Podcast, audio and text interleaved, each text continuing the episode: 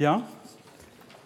Euh, bienvenue à tous. Euh, merci d'être venus si, nombreux. On me dit qu'il y a une autre salle pleine. Euh, je suis un petit peu abasourdi par le, nombre de, par l'intérêt que tout ça suscite, mais j'espère que vous allez prendre plaisir à ça autant, autant que moi à, en parler. Alors, je vais parler naturellement de l'apprentissage profond. Les diapos sont en anglais, mais je vais parler en français à cause du fait que le collège euh, traduit les, euh, les, cours en plusieurs langues, donc pour permettre au plus grand nombre de lire les, les diapos. Enfin, la vérité, en fait, c'est que j'ai les diapos prêtes en anglais et que je ne voulais pas les traduire. Euh, alors, pendant, ce premier cours, j'ai un petit peu modifié très récemment, en fait, ce matin, l'agenda. Euh, donc il y aura euh, huit cours.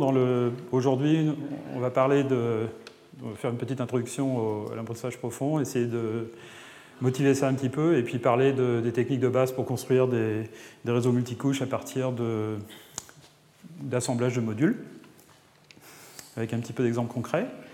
Et la prochaine fois, on parlera de, la semaine prochaine, on parlera de réseaux convolutifs un petit peu plus en détail que pendant la leçon inaugurale, que peut-être certains d'entre vous ont eu l'occasion de voir.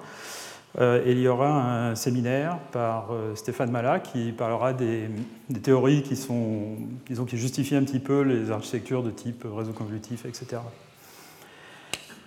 Alors, commençons un petit peu par la, justification. Bien sûr, euh, la, justification principale ou la motivation principale de l'apprentissage profond, c'est de d'entraîner un système de, A à Z, c'est-à-dire qu'au lieu d'utiliser la méthode traditionnelle de construction de systèmes de reconnaissance de forme, qui consiste à avoir un extracteur de caractéristiques suivi d'un classifiant entraînable, euh, on voudrait que l'extracteur de caractéristiques, qui en fait euh, représente les données, soit lui-même entraînable pour qu'on ait le, moins possible de travail à faire à la main.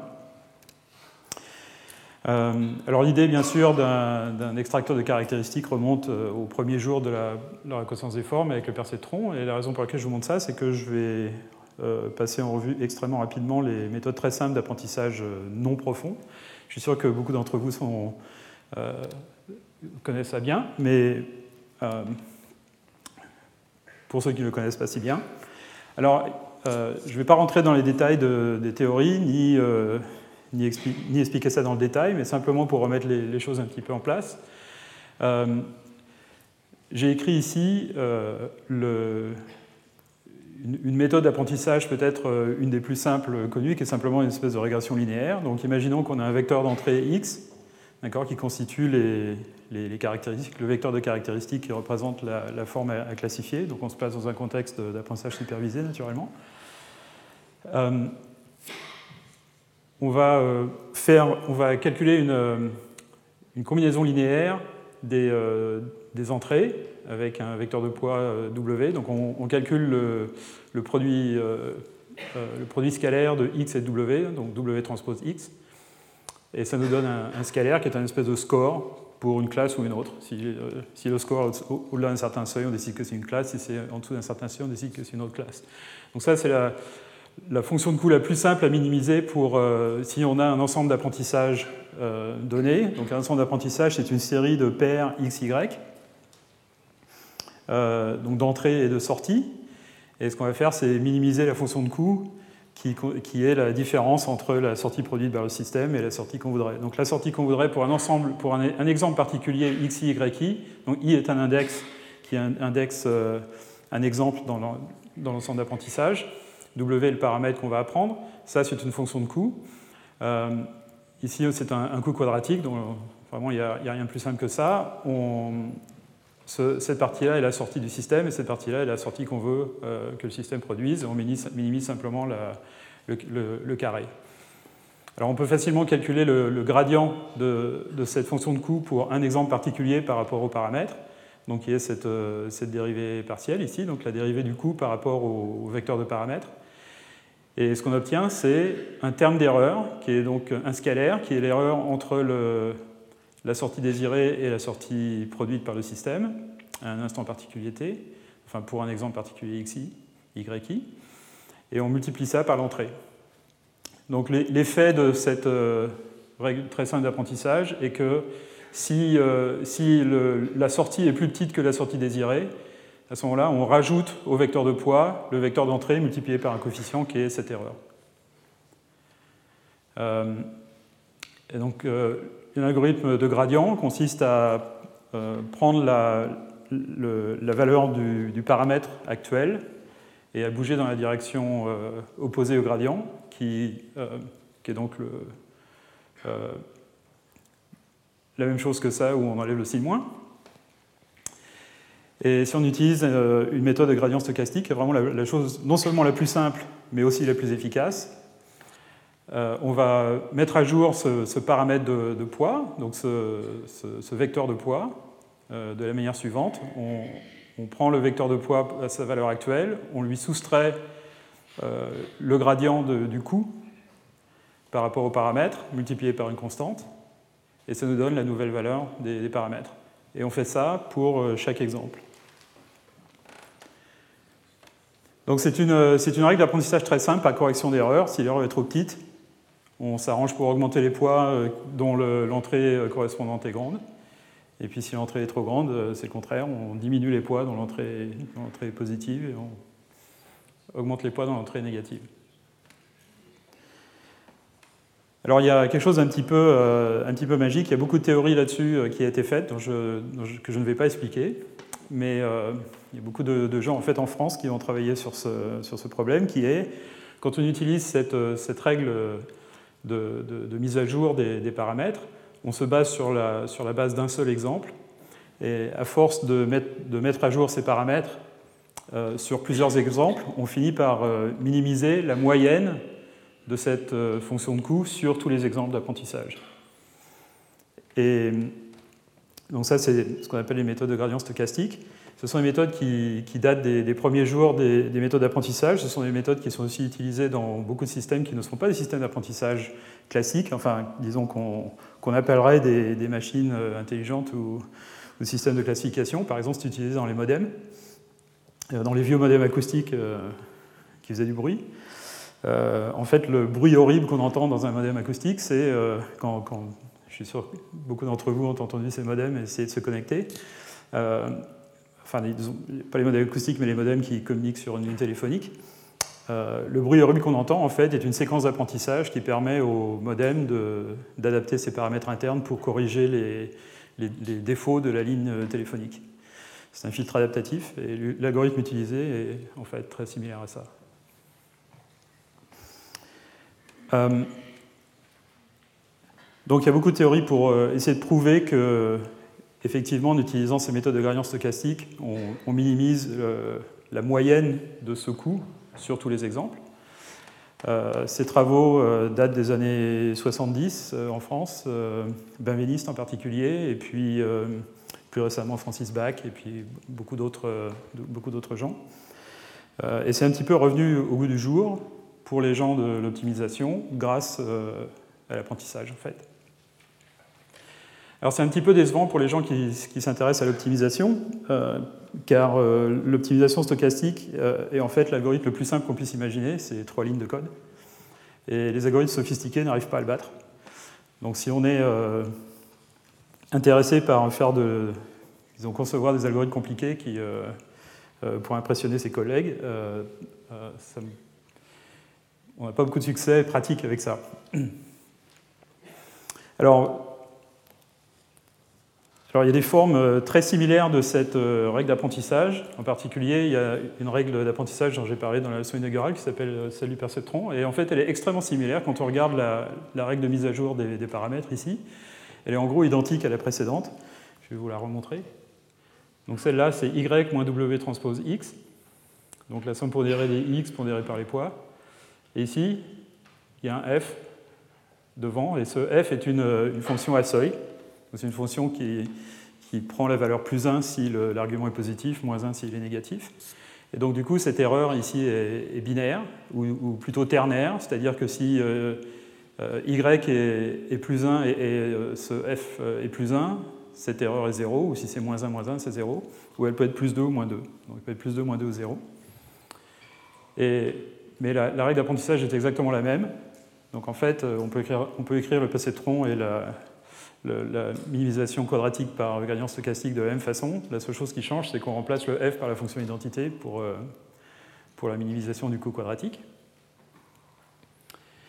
Et puis voilà une autre forme de cette même règle d'apprentissage, qui est pour ce qu'on appelle la régression logistique. Donc c'est une méthode euh, euh, très, utilisée par les, par les, par, les, statisticiens et les gens qui font de l'apprentissage automatique. Et encore une fois, la règle de mise à jour des paramètres est exactement la même.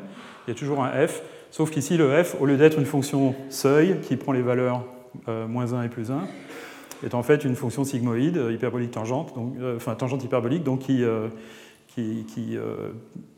passe de manière molle, si vous voulez, entre les valeurs moins 1 et plus 1. Donc voilà trois algorithmes d'apprentissage très simples, qui ne sont pas profonds utilisant gradient stochastique, euh, qui sont en fait tous la même forme, dont la seule différence est euh, la fonction de coût qui minimise. Donc si c'est une fonction de coût un petit peu plus, compliquée à comprendre peut-être, mais euh, la seule chose qui change, c'est la nature de cette fonction f. Donc soit c'est une sigmoïde, soit c'est une fonction à seuil, soit c'est l'identité.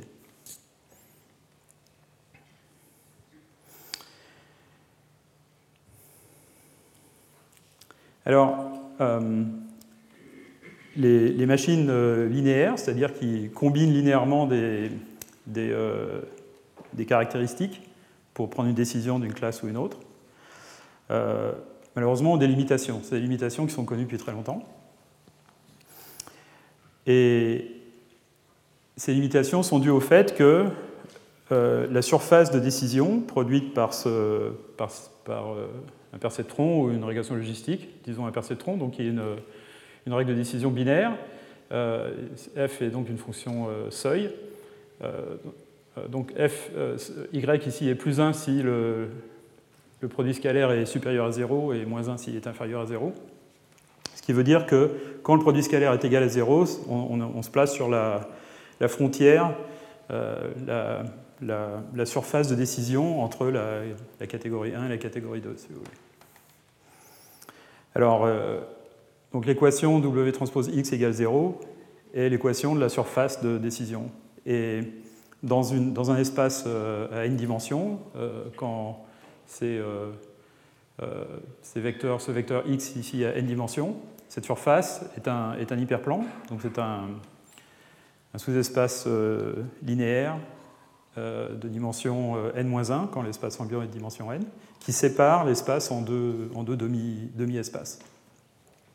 Donc en dimension 2, euh, en dimension 2, on peut avoir des points qu'on essaie de séparer par, un, par une ligne, qui est euh, en dimension 2 un, hyper, un hyperplan et dimension 1.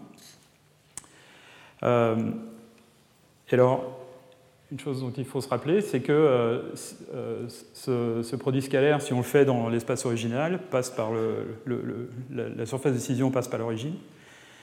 Euh, ce qui n'est pas très intéressant. Donc en fait, ce qu'on fait, c'est qu'on augmente la, dimension de ce vecteur x et de w de 1. Et on, une des composantes de 1, une des composantes de x euh, est, constante égale à 1. Du coup, le w correspondant euh, correspond à un, seuil qui permet de déplacer cet hyperplan pour qu'il ne passe pas par l'origine. C'est des coordonnées homogènes, simplement. Euh, on préfère ne pas euh, montrer le, seuil euh, séparément, parce que c'est plus simple de, le traiter. Donc, avec le paramètre W augmenté d'une dimension, la dimension supplémentaire étant un, biais, on peut avoir des, surfaces de séparation pour, séparer ces points qui, qui se déplacent, enfin qui, qui, peut aller un peu partout en fonction de, en fonction de W. Et bien sûr, il y a des, ensembles de, points qui ne sont pas séparables par un hyperplan. Donc j'ai dessiné deux exemples ici, où euh, ces points-là, les points bleus sont une catégorie et les points rouges sont une autre catégorie. Et on ne peut pas les séparer avec un hyperplan. De même ici, les points bleus et les points rouges ne peuvent pas être séparés par une ligne. Alors les gens, dans les années 60, ont réalisé ça relativement rapidement. Et il y a eu un, théorème, le théorème de, de, Cover, donc c'est Tom Cover, c'est un nom, c'est le nom de quelqu'un, un professeur à Stanford, qui a établi en 66 que la probabilité qu'un étiquetage particulier d'un ensemble de p points en n dimensions soit linéairement séparable est très proche de 1 lorsque p est inférieur à n et très proche de 0 quand p est supérieur à n. En d'autres termes, si vous avez des vecteurs de n dimensions, si vous avez plus que n points, la probabilité pour qu'un étiquetage euh, aléatoire, disons, euh, de ces points euh, soit linéairement séparable est, très faible. Alors les données naturelles, souvent, sont, plus linéairement séparables qu'un étiquetage aléatoire, mais tout de même, il y a des tas de problèmes qui ne sont pas, qui sont pas du tout linéairement séparables. Donc particulièrement si on se place dans des, des problèmes un peu compliqués de reconnaissance d'image ou de reconnaissance de la parole, on ne va pas s'en tirer avec un, avec un classifieur linéaire. Alors comment peut-on euh, résoudre ce problème?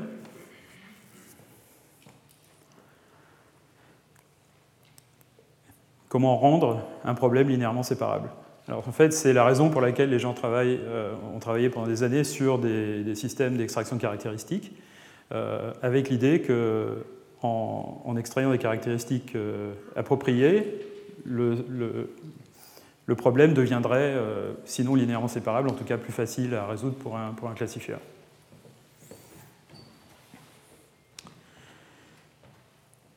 Alors il y a une ruse euh, très classique et très facile à faire, qui est simplement d'augmenter les dimensions. Donc si on, prend, comme à cause du théorème de Cover, une, une fonction a plus de chances d'être linéairement séparable si euh, elle est représentée par des vecteurs de grande dimension. Il suffit d'augmenter la dimension. Donc, euh, au départ, notre problème peut-être euh, reçoit des vecteurs à trois dimensions. Si on fait la reconnaissance d'image, ça fait une image à 3 pixels. C'est pas très intéressant, enfin bon. ce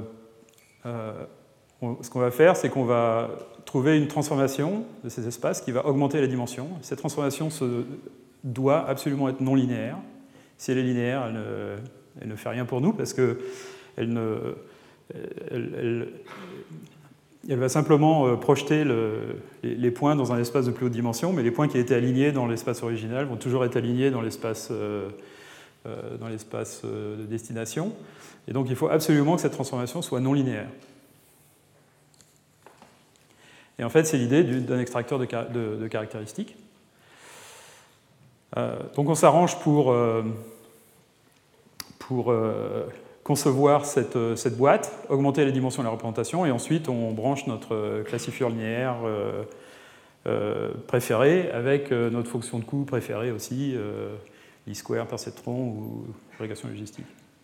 Il y en a d'autres aussi, des fonctions,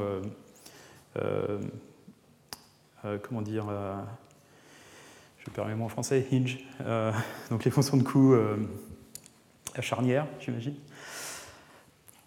Alors voilà une manière très simple d'augmenter la dimension de manière non linéaire, auquel les gens euh, ont pensé depuis assez longtemps, qui consiste à, prendre des, produits euh, des entrées. C'est-à-dire que si on a deux variables ici, à la sortie de cet extracteur de caractéristiques, donc c'est un petit peu indépendant du problème, on prend les deux variables originales, leur carré et leur produit. D'accord? Et maintenant, si on, prend une combinaison linéaire de ces variables, la fonction qu'on obtient, la fonction de décision, la surface de décision, euh, va être une, section, conique, une courbe quadratique. Euh, donc en fonction des, paramètres, ça va être euh, une ellipse ou une parabole, une hyperbole. Donc ça, ça, donne un peu plus de flexibilité. Mais il y a quand même un problème avec, avec cette idée, c'est que d'abord on ne peut pas augmenter le degré de trop, et que par ailleurs ça ne marche pas en grande dimension. Alors si on prend euh, par exemple un problème très simple de reconnaissance de, chiffres manuscrits, où les images sont représentées par une matrice de 16 pixels par 16 pixels, donc il y a 256 variables. Euh, au degré 2, si on prend tous les produits de toutes les variables, on se retrouve avec 32 000. Degré 3, on se retrouve avec 2 millions 8. Degré 4, 250 millions. Ça explose assez vite. Donc c'est pas vraiment... Euh, pratique pour, pour, pour des, problèmes de dimension relativement élevées, certainement pas pour les images. Alors voilà une autre idée, plutôt que de, faire quelque chose qui est complètement, disons, qui, génère, qui, produit, qui permet de calculer un polynôme, pourquoi ne pas euh, représenter l'espace comme euh, une collection de, régions et que ces fonctions de, base, en fait, qui sont utilisées par l'extracteur de caractéristiques, vont s'activer quand le, point d'entrée est dans une région particulière. Donc par exemple, si l'entrée est, un scalaire, est une seule variable, on peut mettre des fonctions euh, comme ça, des petites, des petites fenêtres étagées, qui fait que quand le, point x tombe à une valeur particulière, une de ces sorties, euh, phi3 dans, cet exemple, va, euh, prendre une valeur assez grande, euh, tandis que les autres vont prendre des valeurs relativement petites. alors le problème de ça, naturellement, c'est que c'est pareil, on, est victime de, la, fatalité de, la, de la dimensionnalité, qui fait que si euh, maintenant notre variable a, plusieurs dimensions, pour arriver à paver l'espace avec des fonctions comme ça, ça va, nous coûter euh, une fortune, enfin beaucoup, beaucoup de, pavés. Donc ça ne marche pas avec plus de quelques dimensions. Alors il y a une, euh, ruse un petit peu plus futée maintenant qui consiste à dire pourquoi mettre ces fonctions de base, pourquoi mettre ces, fenêtres quoi, qui réagissent un X particulier, euh, partout, y compris à des endroits où on n'a peut-être pas de données dans notre ensemble d'apprentissage. Euh, donc une idée assez naturelle est de dire on va simplement mettre euh, ces, bumps, ces, petites collines, aux endroits où on a des points d'apprentissage. Et il y a pas mal de techniques pour, pour, les, positionner. La méthode la plus simple, c'est simplement mettre une de ces collines autour de chaque euh, point d'apprentissage. D'accord? Donc maintenant, si on a P exemple d'apprentissage, on se retrouve avec un vecteur de caractéristiques qui a P dimensions, dans lequel, quand on donne un des exemples d'apprentissage, une de ces fonctions va être activée, va prendre une grande valeur, et toutes les autres vont prendre des petites valeurs, puisqu'elles ne sont pas au même endroit et elles sont probablement relativement euh, étroites. Et c'est ça qu'on appelle les méthodes à base de kernel, euh, de noyaux. Euh, donc kernel-based methods ou euh, méthode à base de noyau en français.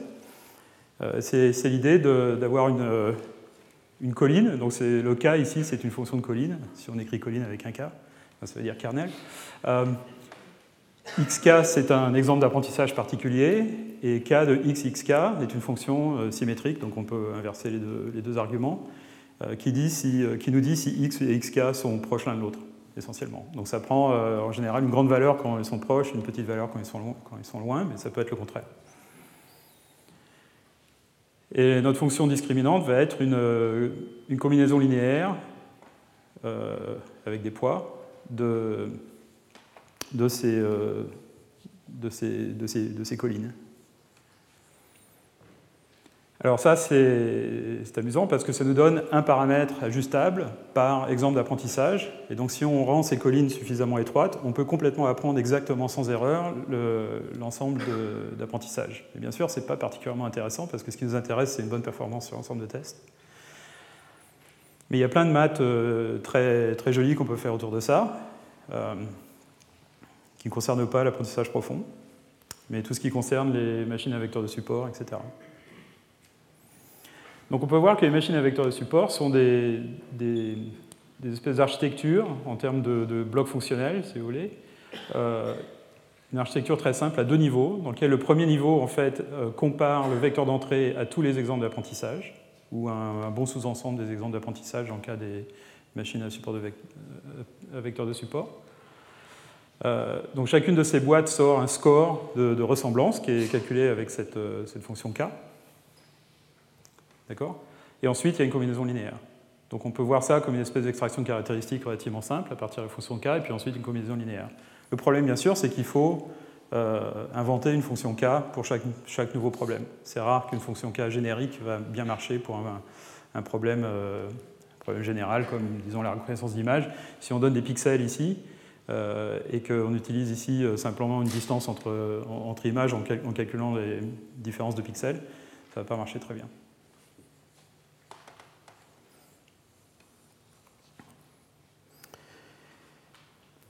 Mais il y a des maths euh, très, très jolies à faire autour. Ce qui a beaucoup intéressé la, communauté euh, de recherche académique en, apprentissage automatique.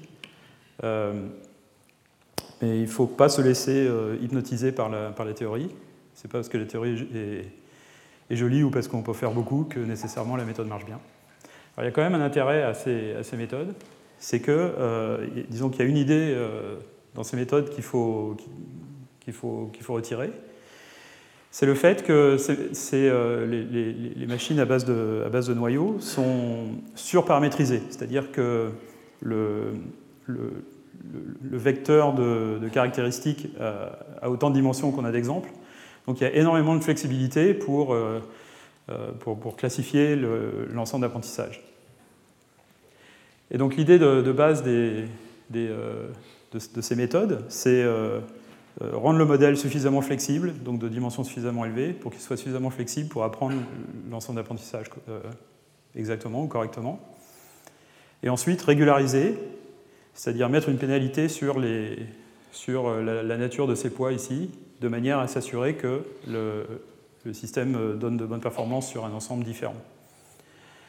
et pour essayer de minimiser la taille du système. Donc la régularisation typique d'une machine à, d'une SVM, c'est de, mettre une fonction coût qui va faire que le nombre de W ici qui sont non zéro est relativement petit. C'est-à-dire qu'à la fin, on va se retrouver avec une, une combinaison linéaire relativement euh, éparse. Euh, on peut dire ça en français, éparse euh, Sparse, quoi. et qui va avoir un relativement petit nombre de coefficients non zéro, qui permet de, d'avoir des garanties meilleures sur la, généralisation. Donc il y a des tas de théorèmes qui viennent de Vapnik et, d'autres qui disent que euh, l'erreur que, que, le système va produire sur des exemples qui n'ont pas été présentés pendant l'apprentissage euh, va être d'autant meilleure par rapport à l'erreur sur l'ensemble d'apprentissage, que le nombre de termes non zéro dans, W à la fin est petit.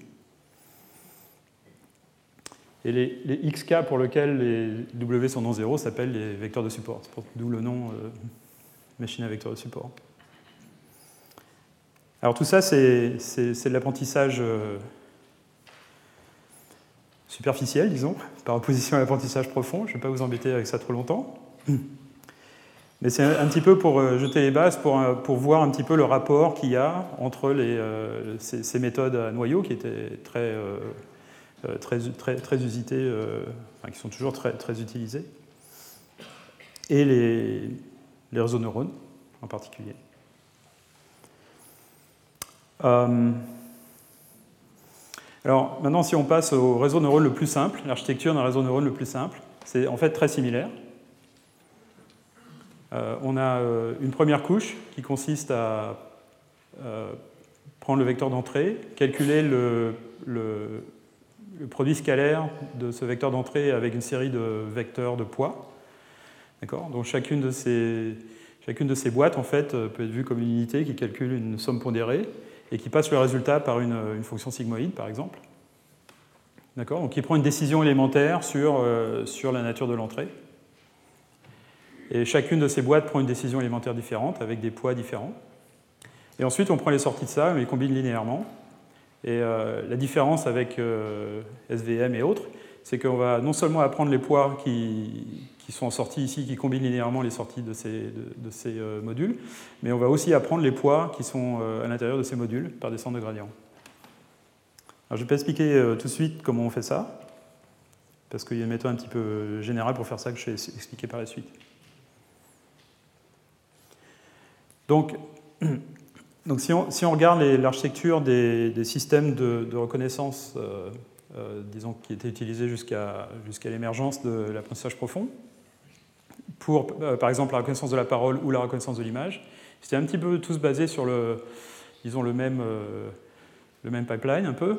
en général, un, un, un pré-traitement fixe qui extrait des, motifs euh, locaux dans le temps et l'espace pour le cas des, sons et locaux dans, l'image pour le cas des images. donc qui ont doux nom de MFCC ou SIFT ou HOG. Donc SIFT veut dire Shift Invariant, euh, euh, je me rappelle même plus ce qu'elle veut dire, euh, Feature Transform, voilà. HOG c'est Histogram of Oriented Gradients, et MFCC, Male Scale Correlation Coefficient. donc c'est des méthodes qui ont été développées au cours de plusieurs décennies, mais qui sont fixes. Alors, au lieu de brancher un classifieur directement dessus, en fait, euh, la plupart des, méthodes euh, euh, récentes, disons jusqu'à l'apprentissage profond, utilisaient un, étage intermédiaire dont le seul but, en fait, est d'augmenter les dimensions de la représentation. Donc, à la sortie de cet extracteur de caractéristiques, on a une, une représentation d'une dimension particulière. donc, dans le cas de la parole, par exemple, typiquement ici, ça correspond à un vecteur d'une trentaine de dimensions toutes les 10 millisecondes. Donc un mot euh, d'une seconde va, être une série d'une centaine de vecteurs de dimension 30 typiquement, ou 40. Euh, pour ça, ça va être euh, un vecteur de dimension typiquement 128 pour chaque endroit sur l'image. Donc chaque petit endroit sur l'image, c'est SIFT ou, HOG et, extrait un, vecteur de caractéristiques de dimension 100 typiquement. Euh, mais en fait, cette dimension-là n'est pas assez grande pour faire du bon, du bon travail de, classification. Donc euh, la, deuxième, la, deuxième, étape est une transformation non linéaire qui, étend la dimension et qui, euh, qui, transforme ces vecteurs de manière à ce qu'ils soient sparses. J'ai encore utilisé mon anglais, donc qui veut dire avec beaucoup de, de, zéros ou de petites valeurs et un relativement faible nombre de valeurs significatives. Alors typiquement, on peut faire ça avec des méthodes de, clustering ou, des, euh, ou par, par ou mixture de gaussienne ou, euh, sparse coding, etc. Mais finalement, euh, quand, on, quand, on, regarde les architectures profondes qu'on entraîne, elles sont, quand on regarde le détail des architectures, c'est très très similaire à la fin. Au lieu que les paramètres de cette architecture soient produits à la main par des ingénieurs, elles sont apprises, mais à part ça, l'architecture elle-même est relativement similaire. Donc bien sûr, l'idée de l'apprentissage profond, c'est de, pouvoir euh, empiler les modules et de rendre chaque module euh, entraînable. Et je vais commencer par euh, quelques, quelques motivations qui expliquent pourquoi c'est une bonne chose. Alors, comme je l'ai dit dans la leçon inaugurale, c'est une forme de boutade, mais euh, ces, techniques d'empilement marchent bien grâce au fait que la plupart des données naturelles sont compositionnelles, si on peut dire ça en français, c'est-à-dire que une scène, une scène complète peut être d'abord vue comme une collection de motifs locaux, donc par exemple des contours orientés, etc c'est des, assemblages ou des, combinaisons de contours orientés dans une petite région peuvent former des, motifs euh, qui peuvent constituer par exemple euh, une partie d'un objet, comme un œil, une bouche, etc. Et puis euh, en assemblant ces, motifs au niveau suivant, on peut détecter des objets un peu plus compliqués, comme une main, qui est donc un assemblage de, doigts, enfin de contours arrangés de manière particulière. Et au fur et à mesure qu'on monte dans les étages, on a des, euh, des, détecteurs, si vous voulez, qui détectent des combinaisons de plus en plus euh, abstraites et compliquées et, grandes sur l'image. Euh, donc c'est une espèce de justification intuitive à, cause du fait que le, monde est constitué de combinaisons de, de, parties élémentaires assemblées de manière hiérarchique. ces systèmes hiérarchiques ont une bonne chance de fonctionner.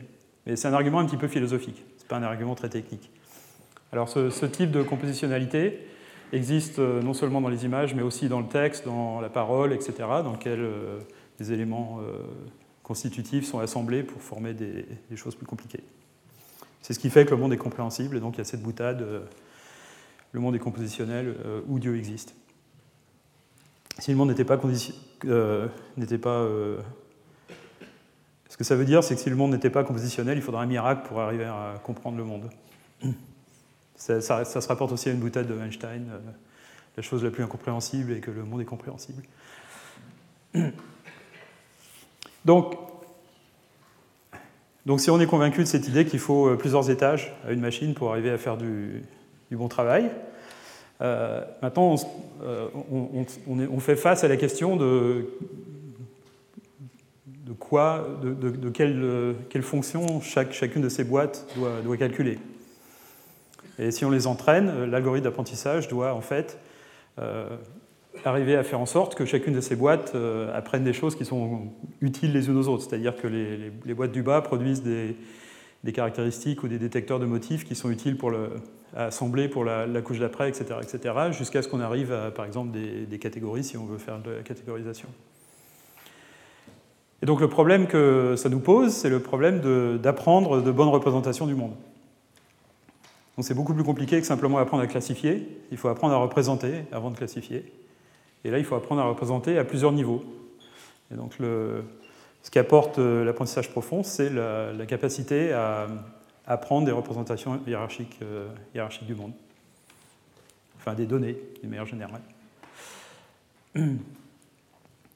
Et en fait, ça se rapproche de, questions que les gens qui, travaillent sur les neurosciences et sur la, psychologie expérimentale, sur euh, euh, les sciences cognitives, etc., et sur l'intelligence artificielle de manière générale, se posent depuis longtemps. Comment apprendre à représenter le monde?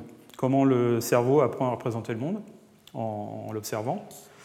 Euh, En intelligence artificielle, comment construire des systèmes qui, qui, apprennent à représenter le monde, etc.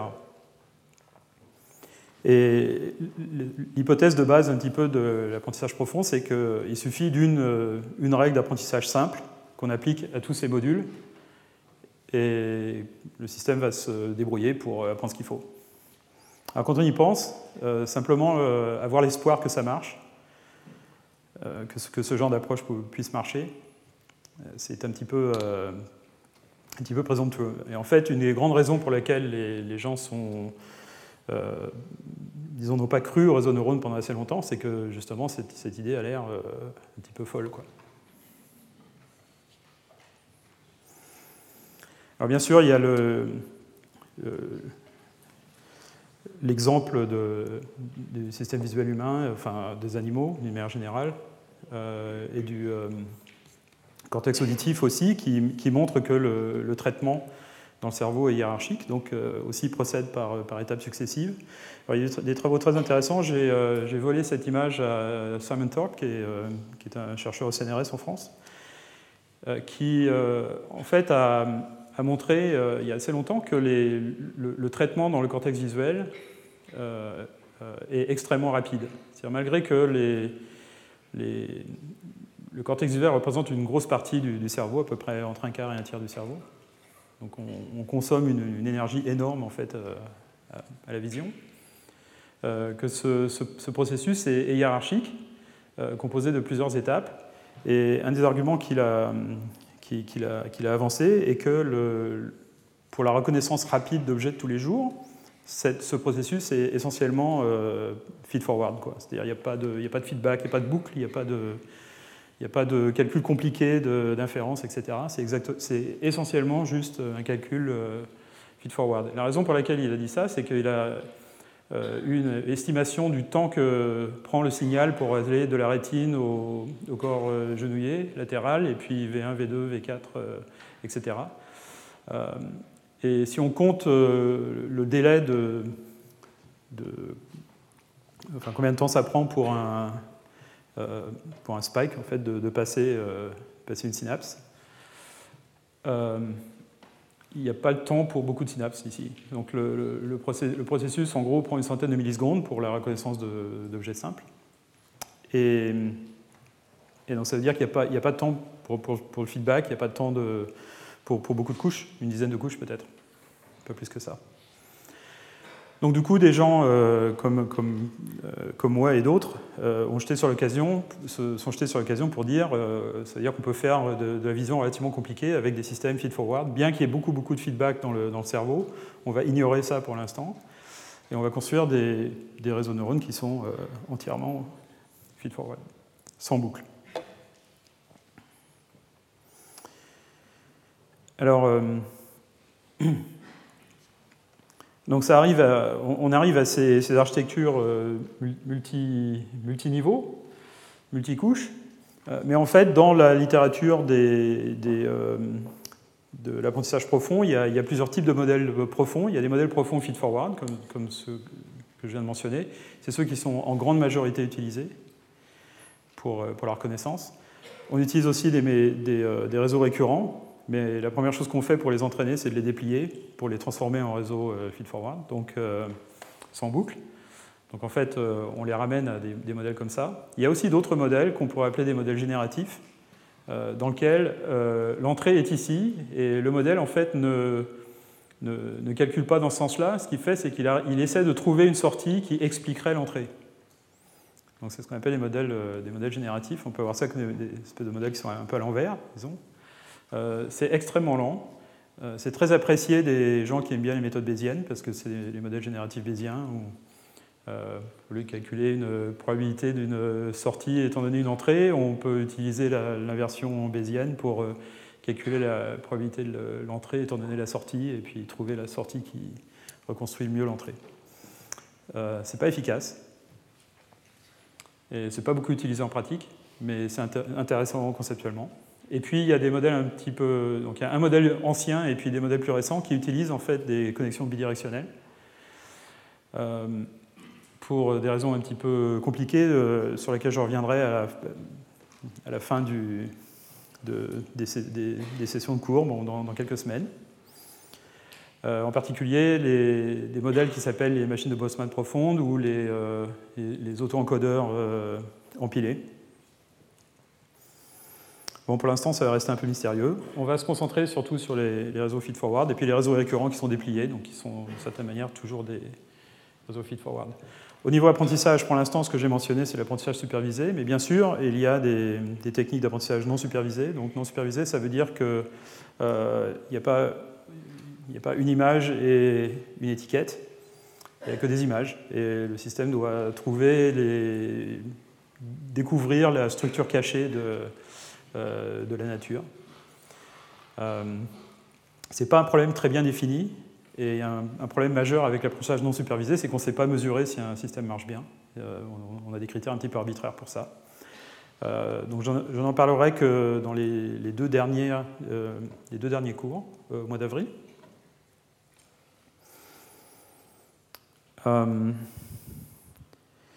Euh, mais il y a une méthode qui, euh, en fait, a redémarré l'intérêt de, la communauté pour les, réseaux neurones, qui est euh, une combinaison d'apprentissage non supervisé et supervisé, dans lequel on entraîne un système, d'abord on le pré-entraîne de manière non supervisée, et ensuite on le raffine de manière complètement supervisée. Et c'est une méthode qui, sur laquelle les gens travaillaient beaucoup entre, disons, 2005 et 2010 ou 2011. un type de méthode sur laquelle les gens travaillaient beaucoup.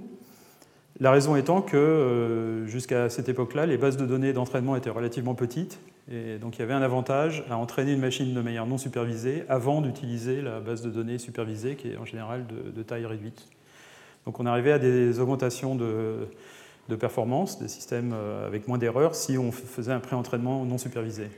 Mais tout ça a été d'une certaine manière balayé par le fait qu'on a commencé à avoir accès à des bases de données très grandes, et du coup, l'avantage de l'apprentissage non supervisé a, diminué et les gens se sont un petit peu détournés de, la recherche dans ce domaine-là. Ça va revenir. La raison pour laquelle ça va revenir, c'est qu'il euh, y, a tout un tas de problèmes qu'on ne peut pas résoudre. On ne peut pas imaginer de les résoudre autrement qu'avec de l'apprentissage non supervisé. Et je reviendrai à la fin de, euh, des euh, deux derniers cours.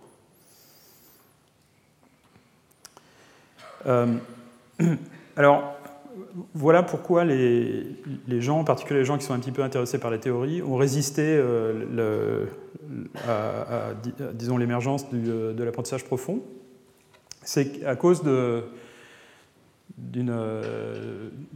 théorème très simple, c'est que si on paramétrise une fonction de décision de cette manière-là, donc une machine à kernel, hein, enfin un noyau, on peut montrer qu'on peut approximer à peu près n'importe quelle fonction de ce type-là en choisissant bien le noyau. Euh, ou pour un réseau de neurones, euh, on peut montrer qu'on peut approximer n'importe quelle fonction à peu près aussi près qu'on veut, avec simplement deux couches. Donc du point de vue théorique, pourquoi aurait-on besoin de plus de couches que deux? Si on peut approximer n'importe quelle fonction aussi près qu'on veut avec simplement deux couches. Et ces théorèmes d'approximation de fonctions avec un réseau neurone à deux couches datent de la fin des années 80, donc c'est pas, pas récent. Et en fait se basent sur des résultats bien plus anciens en mathématiques.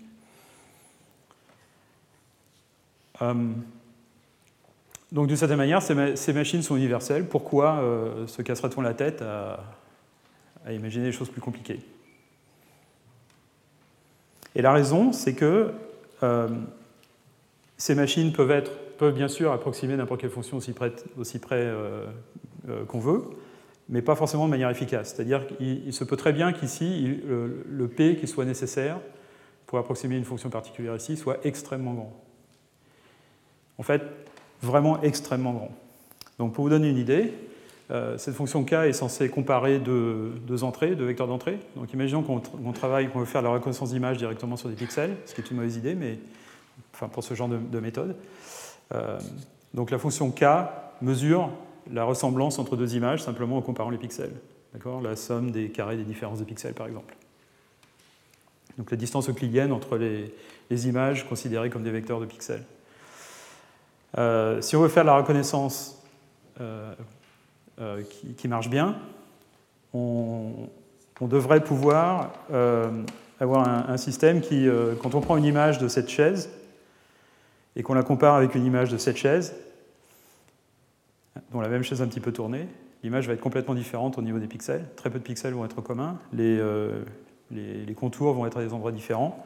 De même, si on ne bouge pas la caméra et qu'on bouge la chaise, la chaise va euh, va pas être au même endroit dans l'image, et donc calculer des différences de pixels euh, va donner une grande, une grande distance, bien que ce soit le même objet. Donc le problème de ça, c'est que si on veut que, si on veut un système qui reconnaisse euh, ce type de chaise dans n'importe quelle position, sur n'importe quel fond, n'importe quelle taille, n'importe quelle orientation, il va falloir beaucoup, beaucoup, beaucoup d'exemples avec lesquels la comparer. Donc ça, ça, va commencer à faire exploser le P.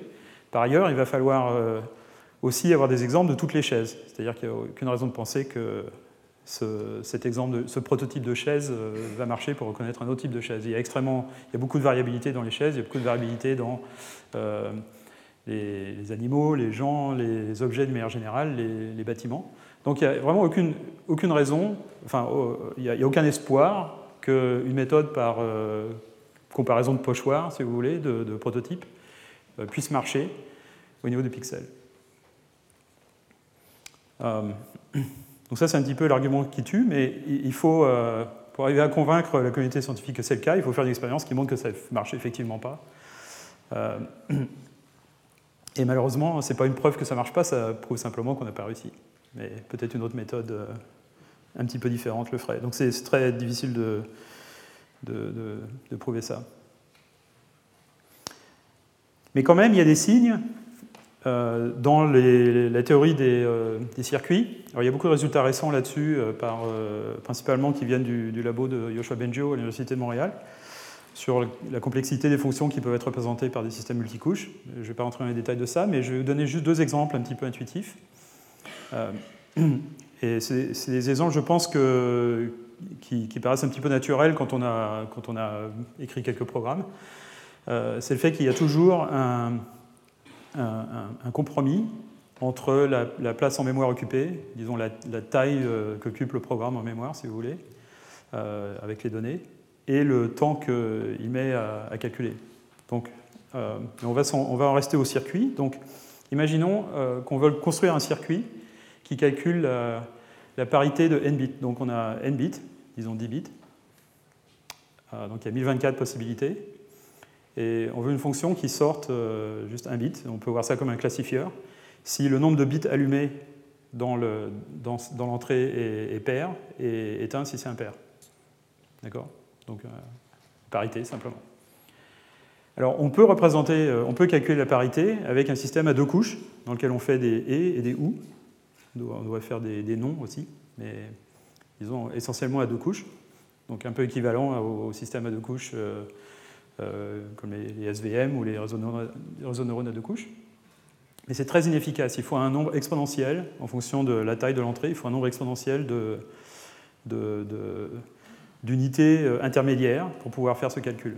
Alors que si on se permet d'avoir n couches, enfin log n couches en fait, log en base 2, euh, à ce moment-là, c'est linéaire. La complexité du circuit est linéaire.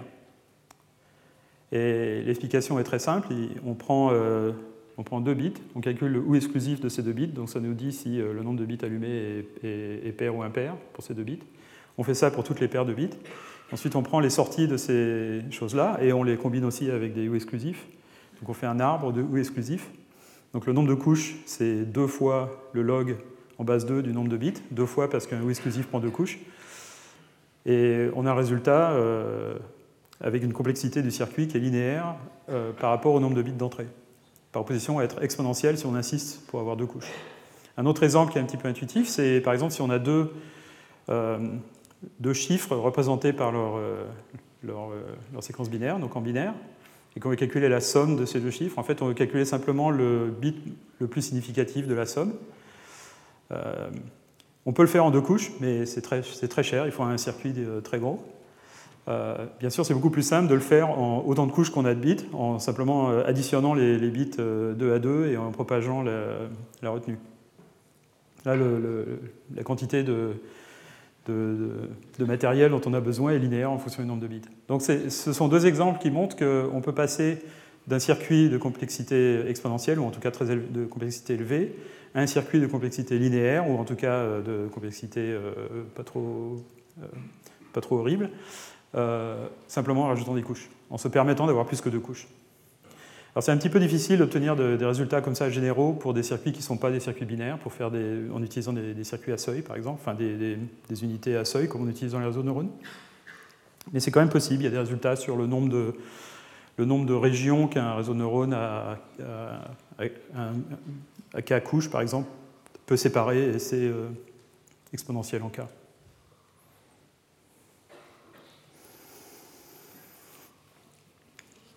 Voilà, donc ça, euh, si vous êtes euh, habitué aux méthodes à base de noyaux, c'est juste pour montrer que les méthodes à base de noyaux ne sont pas, profondes parce qu'elles ont essentiellement deux couches.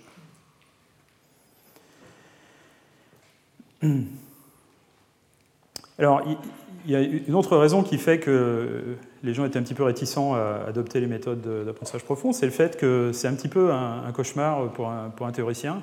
Comme les fonctions euh, de coût à optimiser ne sont pas convexes, comme on va le voir dans, quelques minutes, euh, c'est très difficile de, faire des preuves de convergence, c'est très difficile de faire des preuves de, bornes de généralisation, comme on fait en, théorie de l'apprentissage d'habitude.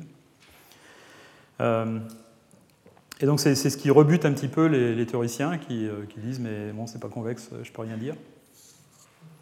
Euh, mais ce n'est pas parce qu'on euh, n'a pas encore fait de la théorie sur un système qu'il ne faut pas travailler dessus, particulièrement s'il marche bien. C'est un petit peu comme euh, l'histoire habituelle du,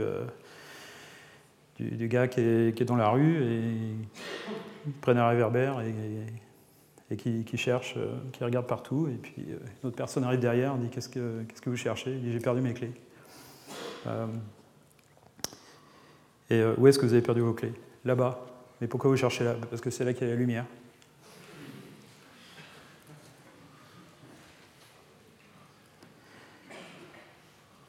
Alors d'une certaine manière, tous les apprentissages intéressants sont non convexes. Alors la, notion de, convexité, donc quand, on, fait l'entraînement d'une machine à apprentissage, on peut voir ça comme une minimisation d'une fonction par rapport aux paramètres de la machine. Et si, si cette fonction a un seul minimum, euh, et, si, elle est, si, elle est, convexe, euh, on peut prouver que les tas d'algorithmes vont converger. Mais si elle n'est si si pas convexe, ou si elle n'est pas convexe d'une manière euh, qui fait qu'elle a plusieurs minima qui sont déconnectés, c'est encore plus compliqué de montrer que ça fait quelque chose de correct. Mais d'une certaine manière, on peut, on peut penser que l'apprentissage humain, si l'apprentissage humain minimise une fonction de coût, ce qui n'est pas du tout euh, garanti, euh, l'apprentissage euh, humain n'est pas convexe. Si l'apprentissage humain était convexe, l'ordre dans lequel on apprend les choses n'aurait aucune importance. Parce qu'on arriverait toujours au même minimum, quel que soit l'ordre dans lequel on apprend les choses. Donc on pourrait apprendre, euh, je sais pas, la théorie de Borel avant, avant l'arithmétique. en fait, bon, il y a tout un tas de, de théorie du développement cognitif de Jean Piaget, etc., qui montrent qu'on développe des concepts simples à partir duquel on, développe des concepts plus compliqués, etc., dans des histoires de, de, stades de développement. Euh, et ce qui fait que la pédagogie existe, c'est le fait que. Qu'est-ce que c'est que la pédagogie? C'est euh, mettre des, des, entités entraînables, des étudiants, des élèves, euh, dans une situation où leur, euh, fonction de coût les amène à une, région euh, intéressante, et puis ensuite en complexifiant euh, la tâche, on, les amène à un état dans lequel ils peuvent résoudre des problèmes nettement plus compliqués que si on les avait laissés, à, laissés patauger tout seuls. Donc, la, de certaine manière, la, pédagogie est une, une réflexion du, du, fait, ou un, enfin, l'existence de la pédagogie est un symptôme du fait que l'apprentissage humain ou l'apprentissage animal n'est pas convexe.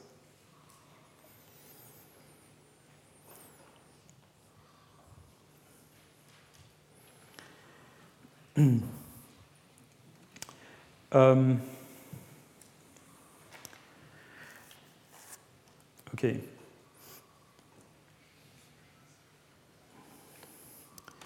Alors je vais euh, maintenant passer à comment construire des systèmes profonds pour que les caractéristiques qu'ils extraient, qu'ils apprennent, euh, soient bonnes?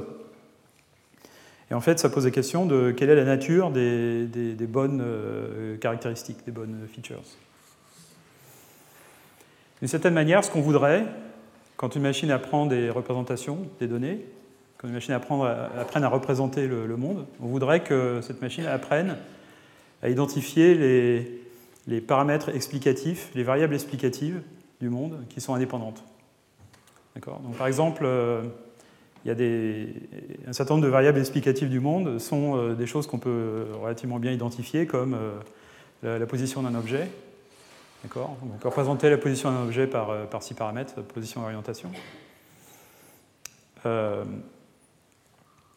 Et ce qu'on voudrait, c'est à partir d'une grande collection de données qu'un système arrive à, trouver quels sont les paramètres explicatifs.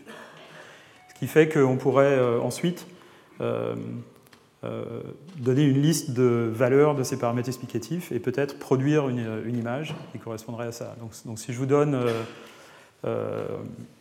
les, représentation de la forme de cette chaise, et puis six paramètres qui correspondent à sa position et son orientation, vous pouvez dessiner la chaise.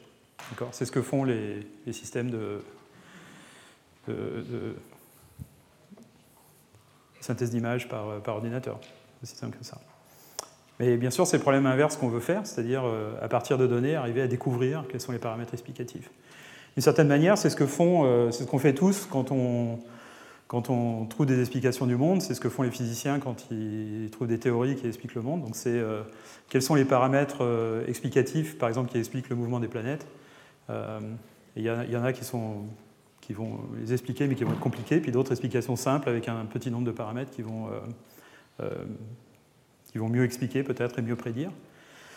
donc d'une certaine manière, le, le, travail que fait euh, un algorithme d'apprentissage ou une machine d'apprentissage est un petit peu le même qu'une personne qui développe une théorie ou quelque chose comme ça, à un degré, un degré plus simple. Donc prenons un exemple. Euh, si je prends, euh, si, vous, sortez vos téléphones portables et vous prenez une photo de votre voisin ou une photo de moi, et je, fais, je fais des grimaces, bouge la tête, etc.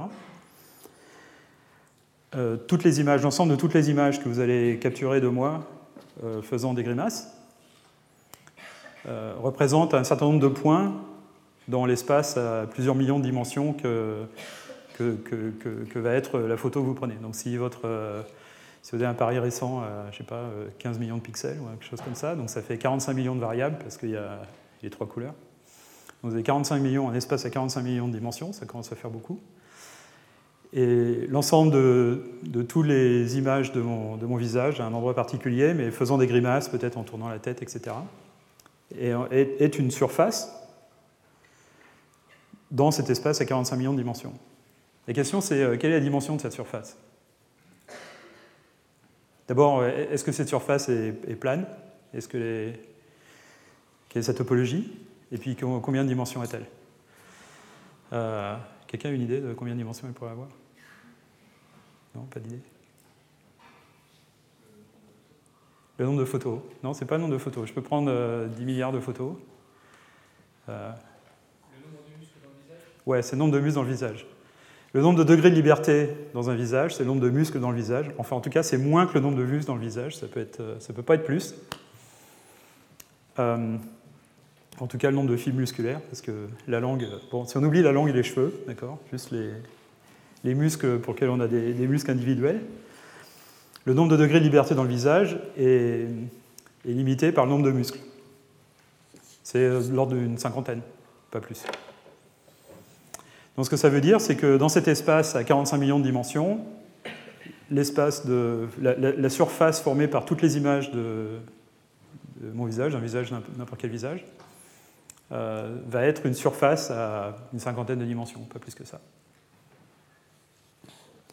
Et ce qui serait intéressant, c'est d'avoir un système d'apprentissage qui en fait découvre, euh, qui peut faire deux choses. La première, chose qu'il peut faire, c'est dire si on est sur euh, si un point particulier, donc une image particulière, est sur cette surface de tous les, exemples de visage d'une personne particulière, ou sur les exemples de visage d'une autre personne, ça permettrait de faire la reconnaissance de visage. Et puis savoir où on est sur cette surface permettrait de peut-être reconnaître l'expression, euh, la position des muscles, etc. puis la position de la tête dans l'image. Et d'une certaine manière, ce, qui serait, ce qui serait bien, ce serait de, que le système découvre automatiquement une espèce de paramétrisation de cette surface. Parce que du coup, on pourrait prendre un point sur cette surface et euh, euh, engendrer une, image qui, euh, l'image correspondante. Donc c'est ça que je veux dire par les, trouver les paramètres indépendants explicatifs des, données.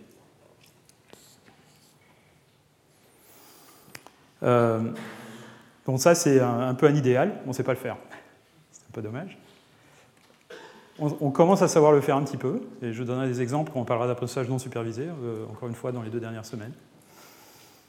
Donc cette surface ne va pas être euh, le manifold de Calabi-Yau, là, ça ne va pas être quelque chose de, joli comme ça, ça va être quelque chose d'un peu, euh, peu compliqué. Oui, là c'est donc 56 dimensions. J'ai trouvé ça quelque part. et une, euh, technique d'extraction de, de, caractéristiques qui, permettrait peut-être d'isoler les, paramètres indépendants serait euh, la suivante.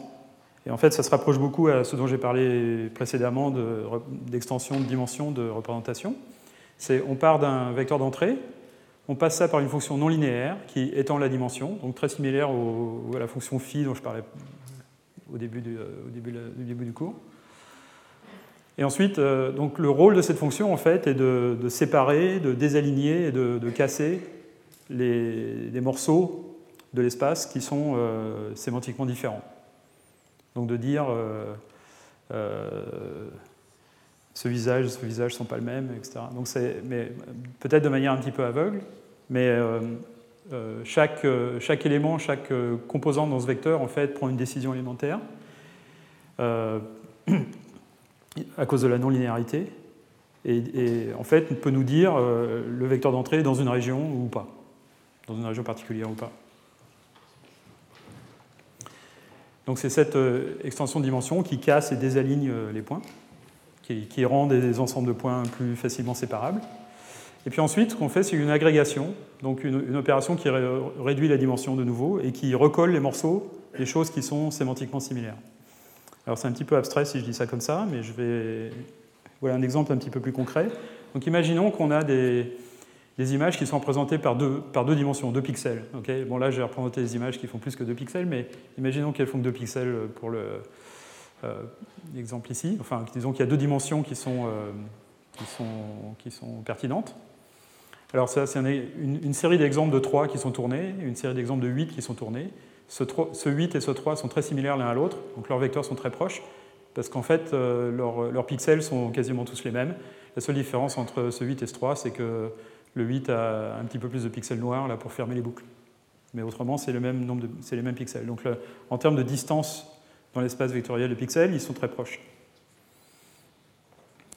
Euh, mais par contre, euh, ce, 3 et ce 3 ne sont pas proches parce qu'ils n'ont quasiment aucun euh, pixel en commun. Alors là, on ne peut pas séparer les 3 des 8 avec une ligne, si on veut faire un classifieur simple. Mais voilà ce qu'on peut faire. On peut rajouter une dimension, donc passer de 2 à 3. Et cette troisième dimension, en fait, indique d'une certaine manière si on est de la partie gauche ou de la partie droite de l'écran. Donc on a ces, points maintenant qui sont euh, un petit peu étendus, euh, comme ça, et puis peut-être un petit peu dépliés aussi, donc c'est une transformation, transformation non linéaire. Et puis ensuite, on peut projeter ces, euh, transformations de nouveau sur deux, dimensions, et, maintenant les, choses sont devenues séparables. peut-être un autre exemple un petit peu plus parlant serait celui-là. Donc ici, ce qu'on fait, c'est qu'on a six unités, donc toujours dans cet espace de dimension, on a six unités, et chacune de ces unités, en fait, euh, détecte si un, vecteur d'entrée est proche de son prototype. Donc il y a un prototype qui est ici, qui capture, qui est proche de ces deux exemples, et cette composante du vecteur va s'allumer à 1, par exemple, si un vecteur est, euh, si un point d'entrée est, proche de ces deux prototypes. Celui-là va s'allumer si le vecteur d'entrée est proche de ce prototype-là, etc. Donc on va transformer ici un vecteur à deux dimensions en un vecteur à six dimensions dont une des composantes est allumée et les autres sont éteintes, ce qu'on appelle la quantification vectorielle. On peut faire ça par euh, des méthodes de Camine, si vous savez ce que c'est. Et donc maintenant, on, a, euh, on, a, une représentation dans laquelle les 3 et les 8 sont séparés. Il faut recoller les morceaux. Donc euh, ici, on a une unité qui s'allume si celle-là, celle-là ou celle-là est allumée. C'est simplement une somme avec un seuil très bas entre ces, trois variables. Et celle-là fait la chose correspondante pour les trois. Voilà un exemple. Et c'est typiquement le, genre de, méthode qui, est utilisé, était utilisée dans euh, les, techniques un peu classiques de reconnaissance d'image et de, et de parole, où euh, on prend le, vecteur de caractéristiques extrait par le, pré-traitement classique, on étend la dimension avec une méthode de quantification vectorielle ou quelque chose de similaire, qui produit un vecteur euh, très, sparse avec seulement quelques valeurs non, nulles. Et puis ensuite, il y a une autre couche qui recolle les morceaux. Et ça, en fait, c'est euh, une architecture relativement générale qu'on utilise dans presque tous les, réseaux profonds, ou disons conceptuellement ce que les réseaux profonds utilisent, dans lequel on a une transformation linéaire, une transformation, euh, donc une matrice. On prend un vecteur ici, on multiplie par une matrice, on obtient un autre vecteur de dimension plus élevée. Ensuite, on va appliquer une non-linéarité à chaque composante. D'accord? Euh, de ça, et ensuite on va avoir une opération qui euh, réduit la dimension et qui recolle les morceaux. Un petit peu sur le modèle ce, dont je viens de parler. Mais on va apprendre cette fonction linéaire et on va peut-être apprendre aussi cette fonction d'agrégation. Donc ça, c'est un module de base d'un système profond, et puis on va empiler euh, ce module de base plusieurs fois et entraîner tout ça. Alors maintenant, comment on entraîne? C'est vraiment euh, un peu le vif du sujet, d'une certaine manière. Euh, c'est l'algorithme de rétropropagation. Euh, alors, juste, juste, pour savoir, donc, combien de personnes ont une bonne compréhension, enfin, comprennent bien ce que c'est que la rétropropagation? Ok. Combien de personnes ont joué avec, ont entraîné un réseau de neurones à rétropropagation Ok ça donne une bonne idée. Alors l'idée de la rétropropagation, c'est qu'on va, on va entraîner un système profond comme ça, simplement par descente de gradient. D'accord? Euh, Alors la fonction de coût, ça va être quelque chose qui va mesurer la distance ou la, disons l'erreur entre la sortie du système et la sortie qu'on veut. D'accord Donc la sortie qu'on veut, on la, note y. On la balance dans une fonction de coût et qui prend euh, dans son autre entrée la sortie du, réseau de neurones. Et pour l'instant, on va se cantonner à un réseau de relativement simple, qui est simplement une cascade de modules. Mais on pourrait avoir des, architectures plus compliquées que ça. Alors la fonction de chaque module, c'est une fonction euh, fi pour le module i, qui prend en entrée la sortie du module précédent, donc euh, xi-1, et qui est paramétré par euh, un vecteur de paramètres W. Enfin, je dis vecteur, mais ça peut être organisé comme une matrice ou euh, un banc de filtre ou un, tenseur de dimension quelconque. C'est juste une, liste de paramètres.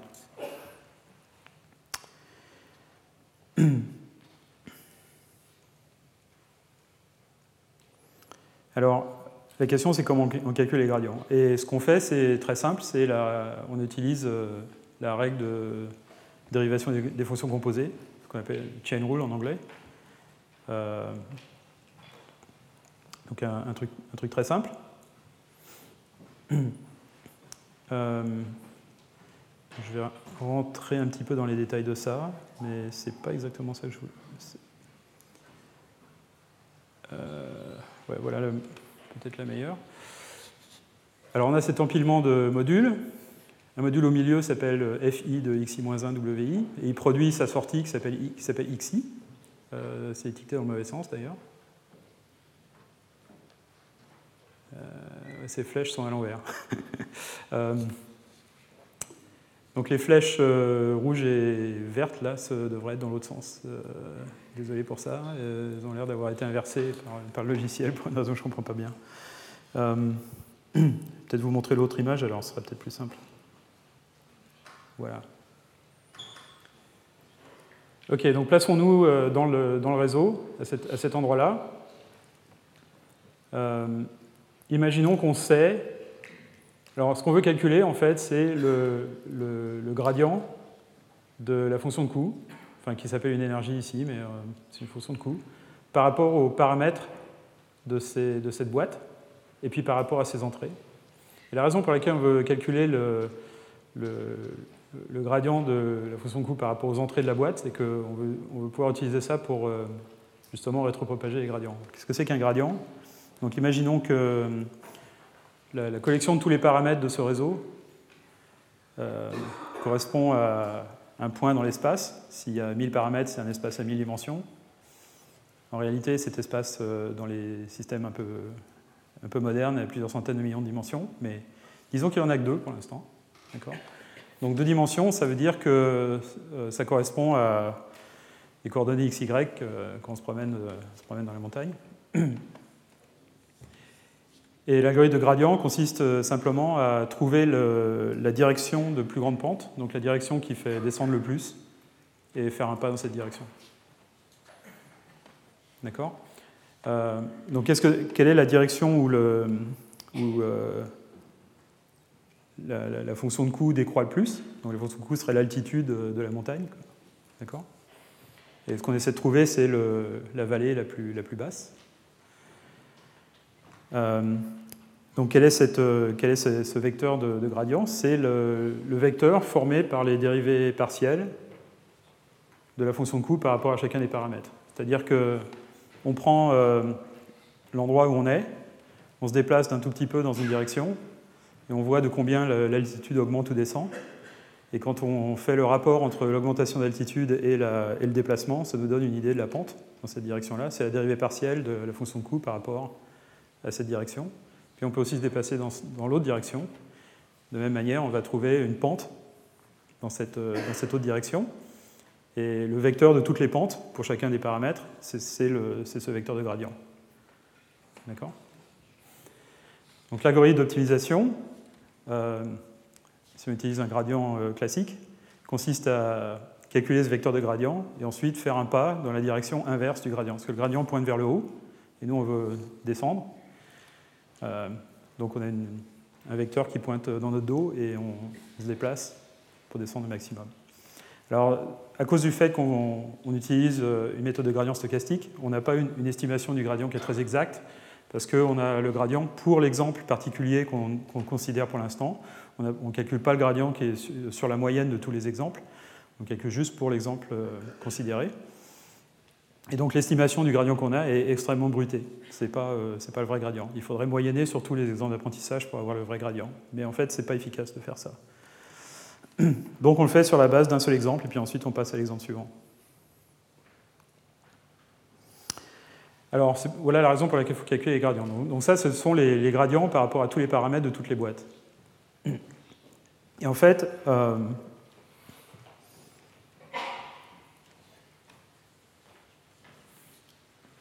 euh, ben, je vais commencer par l'autre en fait. Donc ceci est un, vecteur de, gradient qui est le, vecteur des gradients de la fonction de coût par rapport aux entrées d'un module particulier. D'accord? Donc c'est de combien augmente pour chaque entrée d'un module particulier? Donc on se passe au module i, on garde chaque entrée du module particulier ici. Et la question est de combien euh, varie la fonction de coût quand on fait varier chacune de ces entrées d'une petite quantité. Et la liste de ces variations, ou en tout cas du rapport de la variation de la fonction de coût divisé par la petite variation de chaque variable, euh, nous donne ce vecteur.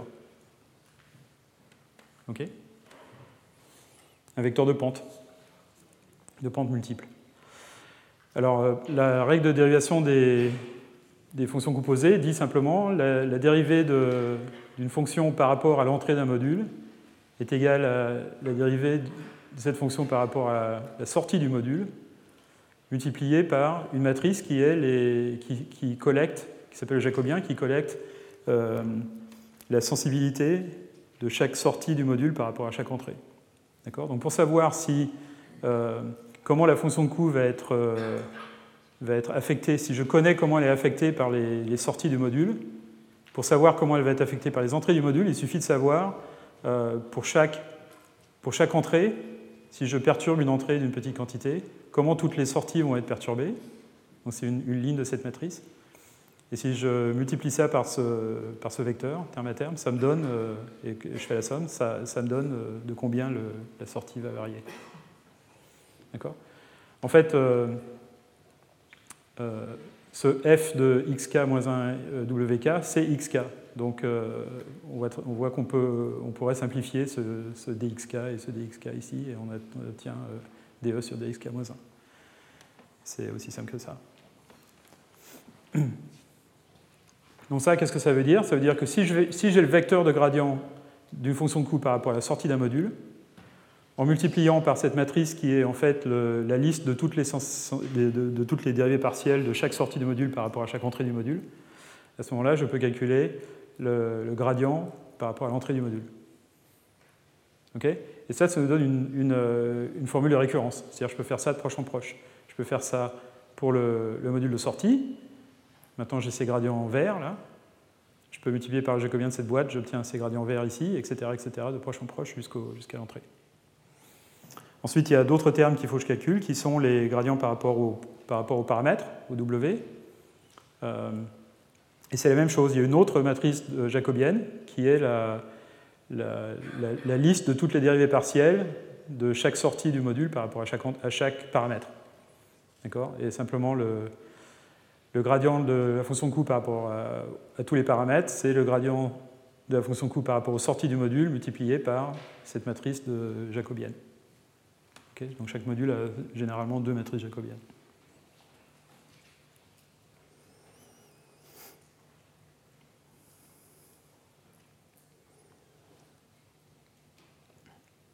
Donc c'est ça, rétropropagation, c'est juste euh, deux équations, enfin trois équations, euh, qui disent euh, comment, pour chaque module, enfin qui disent simplement pour chaque module, pour calculer le gradient par rapport aux entrées, si j'ai le gradient par rapport aux sorties, je multiplie simplement par la matrice jacobienne.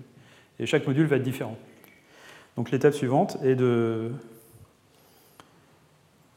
déterminer euh, euh, comment faire ça pour chaque module. Et en fait, la manière dont c'est implémenté, c'est ce qui fait en fait la puissance de, un petit peu la flexibilité de l'apprentissage profond. C'est quelque chose qui me surprend un peu, mais que beaucoup de gens n'ont pas pas réalisé jusqu'à relativement récemment, c'est que euh, on peut construire un, logiciel d'apprentissage profond simplement euh, en ayant une liste de classes, d'objets, vous voulez, chacun étant représentant un module d'un type particulier. Et une machine euh, entraînable, c'est simplement un graphe de ces, modules assemblés. Et puis il y aura une mécanique derrière qui euh, calcule la sortie en fonction de l'entrée, calcule les gradients, etc. Donc voilà un réseau de neurones le plus simple possible. Euh, enfin, peut-être pas le plus simple possible, il y a déjà trois couches, mais quand même. Euh, on prend un vecteur d'entrée, on prend un module linéaire. Un module linéaire, c'est un module qui prend, qui prend un vecteur qui est multiplié par une matrice, et donc qui produit un autre vecteur. Ce module linéaire-là a des, biais, un vecteur de biais qui est séparé, donc qui est rajouté, donc fait cette opération-là. Donc la sortie est égale à l'entrée multipliée par une matrice, et on rajoute un vecteur de biais. D'accord? Et dans pas mal de, plateformes logicielles d'apprentissage profond, ça s'appelle le module linéaire. Euh, ensuite, on va mettre une, couche, et encore les, flèches ont été renversées, je ne comprends pas très bien pourquoi, elles sont censées aller, toutes vers le haut. Euh, donc on va mettre ici euh, une, couche de, non-linéarité scalaire, c'est-à-dire que ça, ça va être un module qui prend chaque composante de l'entrée, du vecteur d'entrée, et qui les transforme de manière non linéaire pour produire les composantes de sortie euh, traitant chaque composante indépendamment, donc qui applique une fonction non linéaire.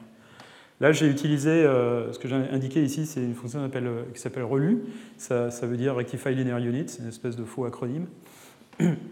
Et c'est une fonction très simple, en fait, c'est euh, une, une demi-rectification, si vous voulez. Donc la sortie vaut 0 si l'entrée est inférieure à 0, et la sortie est égale à l'entrée si l'entrée est positive. Donc c'est une fonction qui vaut 0 quand l'argument est négatif et qui vaut euh, l'identité quand l'argument est positif. C'est un peu la, disons une fonction linéaire très simple. Elle n'est même, pas, même pas différenciable partout, mais au moins elle est continue, c'est déjà ça. Euh, donc on empile, euh, donc, ça c'est un, réseau de neurones très, très typique. Un module linéaire, un module relu, un autre module linéaire, un autre module relu, un module linéaire. Donc c'est un réseau à deux couches cachées, à, à, trois couches en fait de paramètres ajustables. Et puis ensuite, on va brancher ça dans une fonction de coût qui est dans ce, cas ici une, distance au carré. Encore une fois, euh, la flèche ici est renversée, je comprends pas pourquoi? Euh, ici aussi. Donc toutes les flèches vont vers le haut, qui calcule simplement la, distance euclidienne entre le vecteur de sortie ici et un vecteur désiré euh, qu'on voudrait que le système produise.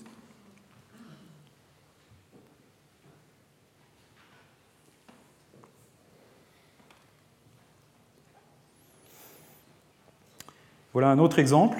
Euh, donc c'est plus typique d'un réseau, euh, un, réseau à deux, couches, en fait, un réseau de neurones typique à deux couches. Et là, j'ai mis un exemple de code, comment créer un réseau de ce type-là en Torch. Donc Torch, c'est un des outils euh, de, développement, enfin d'expérimentation et développement, de recherche et développement d'apprentissage profond, qui est beaucoup utilisé par Facebook, par DeepMind, donc la branche de Google de recherche en intelligence artificielle. Euh, et c'est utilisé aussi par Twitter et par tout un tas de compagnies. Euh, des gens ici qui ont utilisé Torch? Ok, quelques mains. Euh, quelques startups, y compris des startups parisiennes. donc ça utilise un, langage d'interaction très simple qui, s'appelle Lua, qui est un, langage un peu à la Python, etc., mais beaucoup plus simple que Python et beaucoup plus léger d'une certaine manière et plus rapide aussi surtout plus rapide, c'est pour ça qu'on l'utilise. Mais bon, la syntaxe est très facile à, comprendre. Euh, donc ici, on, décide de combien d'entrées on veut. Euh, donc par exemple, on va reconnaître des, des, chiffres manuscrits de la base de données MNIST. Euh, c'est des chiffres qui se présentent sur une, grille de 28 par 28 pixels. Donc c'est la taille de l'entrée, 28 par 28. On veut 1000 unités cachées et puis 10, 10 sorties parce qu'on a 10 catégories la première chose qu'on fait, c'est qu'on crée un réseau. Et euh, on crée une instance d'une classe qui s'appelle Sequential. Et Sequential, c'est simplement euh, un, espèce de, conteneur qui permet d'empiler des modules les uns au-dessus des autres. D'accord? Très simple. Et on, dit à ce, à ce, conteneur, ajoute un module linéaire dont le nombre d'entrées est 28 par 28, le nombre d'unités cachées est 1000, le nombre de sorties est 1000. Ensuite, euh, ajoute euh, des relus qui s'appellent threshold dans, dans Torch. Ensuite, ajoute encore un module linéaire et ajoute ce module bizarre qui s'appelle logsoftmax, euh, qui, est en fait le, module préféré qu'on met en sortie d'un système de classification. Et j'y reviendrai dans une, dans une, minute. Ensuite, on met un, un, module de coût qui est la. Donc NLL, ça veut dire Negative Log Likelihood. Donc la vraisemblance, euh, disons, le, moins la vraisemblance, disons. Euh, dont on prend le log et qu'on prend moins après. donc ça, ce critère-là, en fait, dit je, je, voudrais maximiser la, le, système va, sortir des logs, des, valeurs qui sont des espèces de logs de probabilité. Et ce que je voudrais, c'est que la probabilité que le système sort pour la classe correcte soit le plus grand possible. Je vais lui dire quelle est la classe correcte et je voudrais que la sortie de cette classe correcte soit le plus grand possible et que les autres soient les plus basses possibles. Et comme ce sont des probabilités normalisées, si j'en rends une plus grande, les autres vont devenir plus petites parce qu'elles doivent euh, sommer à 1. Mais en fait, je vais faire ça en log. C'est-à-dire, je vais prendre le log de toutes ces probabilités et je vais euh, tirer sur la probabilité que je veux la rendre la plus grande possible. Automatiquement, ça va pousser sur les autres parce que c'est normalisé. Mais en fait, comme je préfère minimiser plutôt que maximiser, une fonction de coût, ça se minimise, euh, je vais prendre moins le log. Donc c'est ce que fait ce, truc-là. C'est en fait une fonction extrêmement simple qu'on va voir dans une minute. Ensuite, euh, on prend un, exemple du, training set, donc de, l'ensemble d'apprentissage, un vecteur d'entrée, un vecteur désiré de sortie. Euh, qui est en fait que des zéros avec un 1 à la, classe où on veut. Et on peut calculer la sortie du modèle et calculer la fonction de coût. D'accord? On n'a pas fait l'apprentissage encore.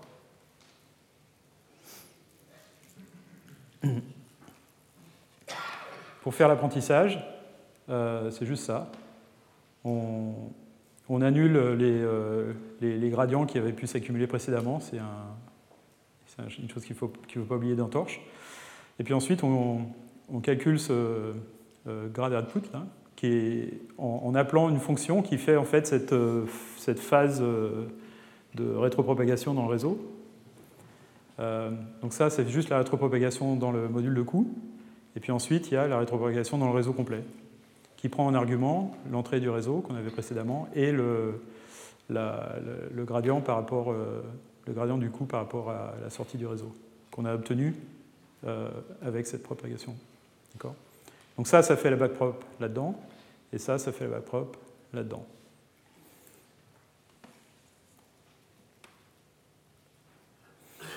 Alors, euh, donc là, c'est qu'une c'est un morceau significatif en fait d'une phase d'entraînement. J'ai pas, pas mis l'instruction qui fait la mise à jour de ces, euh, de ces paramètres. Et en fait, ça, ça dépend de l'algorithme d'optimisation qu'on veut utiliser.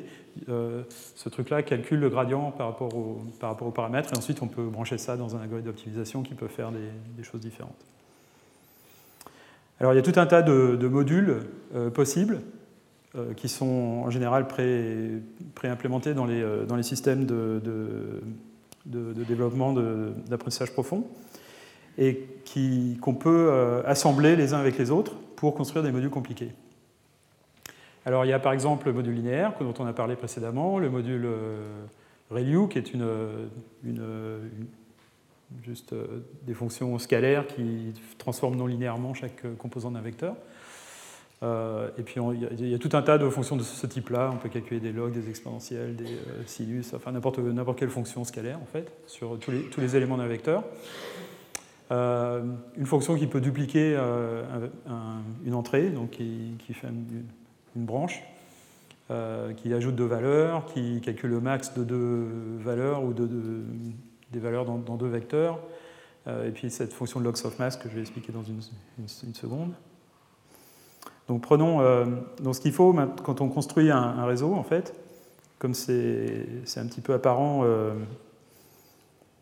dans ce diagramme, pour chaque euh, état interne du système, il faut stocker deux variables. Il faut stocker l'état euh, qui est propagé vers le haut. Encore une fois, les, flèches sont à l'envers. Et il faut aussi stocker le gradient du coup par rapport à cet état.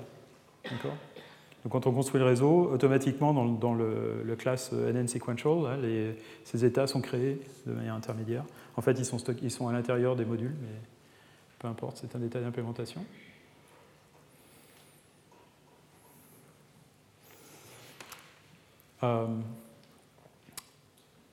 Alors prenons le module linéaire. Comment fait-on la rétropropagation dans un module linéaire euh, Alors la sortie est le produit d'un vecteur d'entrée par une matrice. Et pour la rétropropagation, le gradient du coût par rapport à l'entrée est égal au gradient du coût par rapport à la sortie, multiplié par euh, une matrice de dérivée de chaque sortie par rapport à chaque entrée. Et en fait, ça, c'est exactement la matrice de poids. D'accord Donc, pour différencier une, fonction linéaire, si on différencie par rapport à, par rapport à x, on, récupère W, c'est tout. C'est pas, pas différent que de la manière dont on différencie une, fonction scalaire. D'accord C'est juste une fonction linéaire. Et donc, ce qu'on obtient, c'est que euh, le gradient du coût par rapport à l'entrée d'un module linéaire est égal au gradient du coût par rapport à la sortie du module multiplié par la matrice. Alors, un, vecteur de gradient, c'est un, vecteur ligne. Donc, si on veut représenter ça comme un vecteur colonne, il faut le transposer.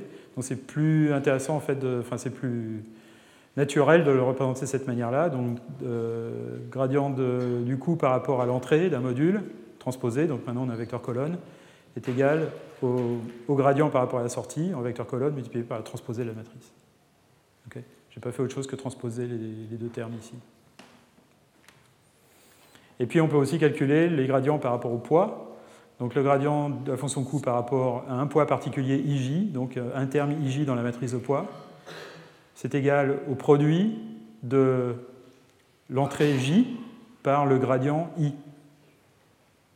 Et encore une fois, euh, ça s'obtient très simplement euh, par, dérivation de fonction linéaire toute simple qu'on peut écrire de manière compacte de cette manière-là, que la, donc la matrice, donc c'est une matrice de gradient de la, fonction de coût par rapport à la matrice de poids, ça va être de la même taille que la matrice, euh, est égale au vecteur de gradient de la fonction de coût par rapport aux sorties du module multiplié par euh, la transposée de l'entrée. Et donc ça, c'est un, produit extérieur, c'est un produit d'un vecteur euh, colonne par un vecteur ligne, ça donne une matrice. Et cette matrice a la même taille que la matrice de poids. Donc très simple. Euh, si on a une fonction euh, non linéaire individuelle pour un, point, euh, c'est aussi très simple. on a une entrée, on applique une fonction non linéaire f à cette entrée, on obtient une sortie. Pour la dérivée, si on, a la dérivée par rapport, si on a le gradient par rapport à la sortie, on multiplie par la dérivée de cette fonction au point x in et ça nous donne euh, la dérivée par rapport à l'entrée. On multiplie ça par le, gradient qu'on avait en sortie et, voilà. Euh, donc distance euclidienne qui serait utilisée comme fonction de coût mais qui peut être aussi, utilisée à l'intérieur d'un réseau. Euh, donc là, le module a deux entrées. On, les appelait, on, les appelait, x in et y. Et une seule sortie qui est un scalaire, qui est une, distance euclidienne entre les deux. Donc c'est la différence entre les deux vecteurs, on prend la norme au carré et puis on, divise par deux pour euh, faire bonne mesure. Et ensuite, si on a un gradient ici, il suffit de le multiplier par euh, x moins y pour obtenir le gradient là, ou de le multiplier par y moins x pour obtenir le gradient là. C'est-à-dire ces deux gradients sont de signes opposés et égaux par ailleurs.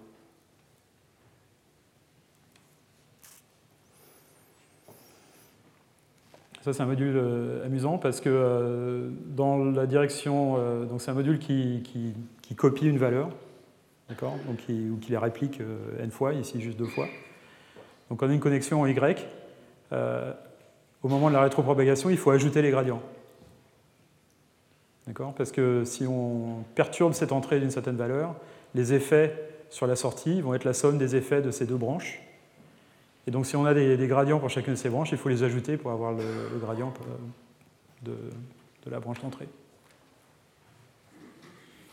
Et ce qui est amusant avec ça, c'est que quand on retourne ce module, quand on le fait tourner de 180 degrés, euh, il est toujours valide. C'est-à-dire qu'une somme dans la direction forward euh, est une branche dans la direction backward.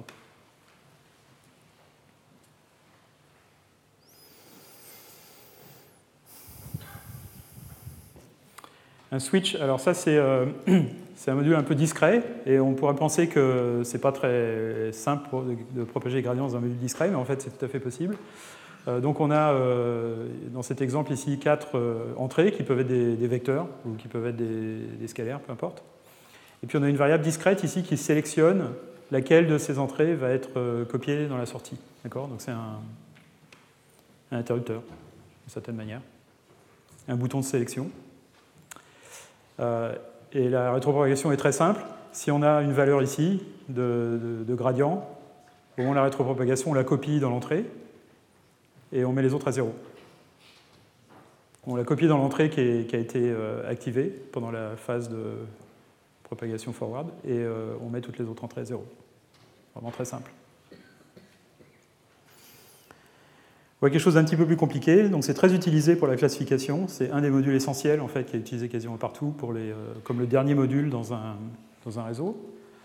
Euh, c'est ce qu'on appelle softmax. En fait, ça devrait s'appeler soft argmax, mais bon, le, nom softmax a été donné, puis ça a pris, et maintenant, plus moyen de changer. Donc, euh, c'est un module en fait qui transforme une série de scores en une, sorte de distribution de probabilité discrète, c'est-à-dire une série de nombres positifs dont la somme est 1. D'accord? Et la méthode pour faire ça est très simple. Ça utilise ce qu'on appelle une distribution de Gibbs ou de, Boltzmann. Euh, donc chaque sortie euh, numéro k, yk, est égale à l'exponentielle d'une constante multipliée par l'entrée correspondante. Donc la constante bêta ici peut être euh, positive, négative, grande, petite, etc. Divisée par la somme de toutes les exponentielles bêta de toutes les x. D'accord? Donc c'est un peu évident que la somme pour tous les k de ces termes est égale à 1. Donc les yk sommés sur k vont être égaux à 1. Parce qu'on va avoir une somme sur k en haut, et c'est la même chose en haut et en bas, ça fait 1. Et toutes ces valeurs sont positives, c'est des exponentielles, donc euh, sont toutes positives. Donc c'est une méthode pour transformer des scores en une espèce de distribution de probabilité. Ça s'appelle softmax. C'est ce qui est utilisé en régression logistique, par exemple, pour euh, la classification multiclasse. Alors comment utilise-t-on ça, pour euh, la classification? On a un réseau de neurones ou, une machine euh, entraînable, quelle qu'elle soit. On met un softmax dessus. Maintenant, ce qu'on a, c'est une série de nombres de scores, de nombres entre 0 et 1 qui somment à 1, qu'on peut interpréter comme des probabilités. Pendant l'entraînement, on dit à la machine ah bah, cet exemple est de classe 3, donc rend cette probabilité le plus grand possible c'est le, principe de maximum de vraisemblance, maximisation de la vraisemblance, apprentissage par maximisation de la vraisemblance. Donc, donc on, va, euh, on, va, essayer d'entraîner le, réseau de manière à ce que le nombre qui sort ici pour la probabilité de la classe 3, pour cet exemple-là, qui est de classe 3, soit le plus grand possible. Mais en fait, euh, on n'aime pas maximiser les choses, on, préfère les minimiser. Et puis, c'est pas bien de maximiser des choses qui sont limitées entre, entre 0 et 1. Il vaut mieux euh, minimiser des choses qui peuvent prendre n'importe quelle valeur. Donc, on va prendre moins le log de ça. D'accord? Et c'est ça qu'on va minimiser. D'accord? Donc, c'est negative log likelihood. C'est comme ça que s'appelle le module euh, dans Torch, negative log likelihood criterion. Et en fait, on s'aperçoit qu'on fait une bêtise parce que là, on va calculer des exponentielles, puis ensuite, on va prendre des logs, tout ça, ça va s'annuler. C'est un peu bête. Euh, donc il vaut mieux en fait mettre le log avant le switch et avoir un module qui s'appelle le moins log softmax. Et ce que fait ce moins log softmax, c'est qu'il calcule le log d'un softmax pour chaque valeur.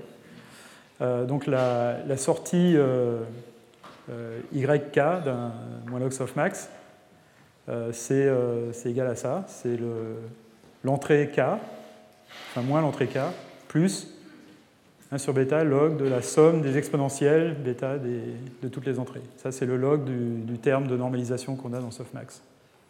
D'accord? Parce que le, softmax est un rapport. Quand on prend le log et qu'on divise par bêta, l'exponentielle s'en va, le bêta s'en va, on obtient xk, et puis on obtient moins ça, moins le log de ça.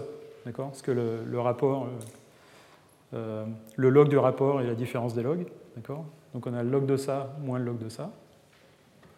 Et ensuite, on prend moins tout ça, donc on a moins log de ça, plus log de ça, et c'est ça. Donc ça, c'est moins log softmax.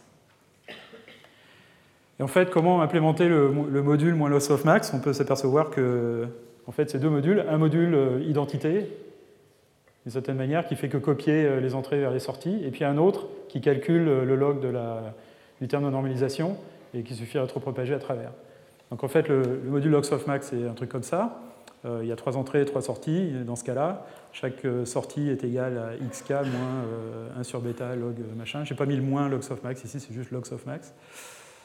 mais en fait, on peut décomposer ça en deux modules. Un module qui calcule le log de somme des exponentielles des valeurs. Donc c'est un scalaire qui sort de ça.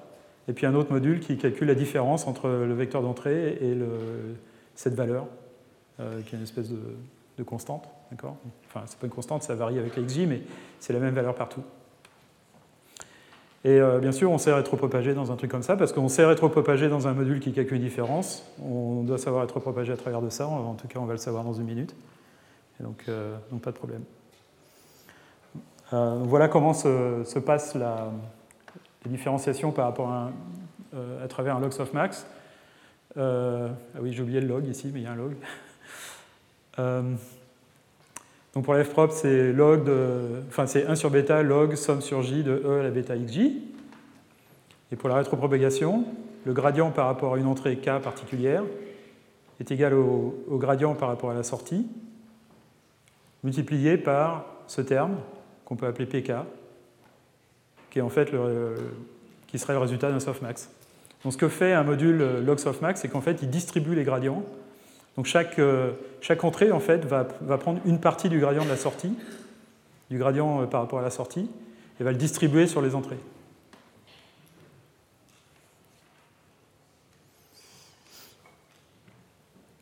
Et la somme des coefficients de ces distributions est 1, puisque, ce sont des, puisque la somme de tous ces trucs-là par rapport à k est égale à 1.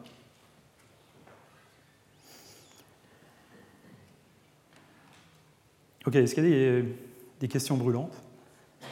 Ou pas brûlante. Retrouvez tous les contenus du Collège de France sur www.colège-2-france.fr.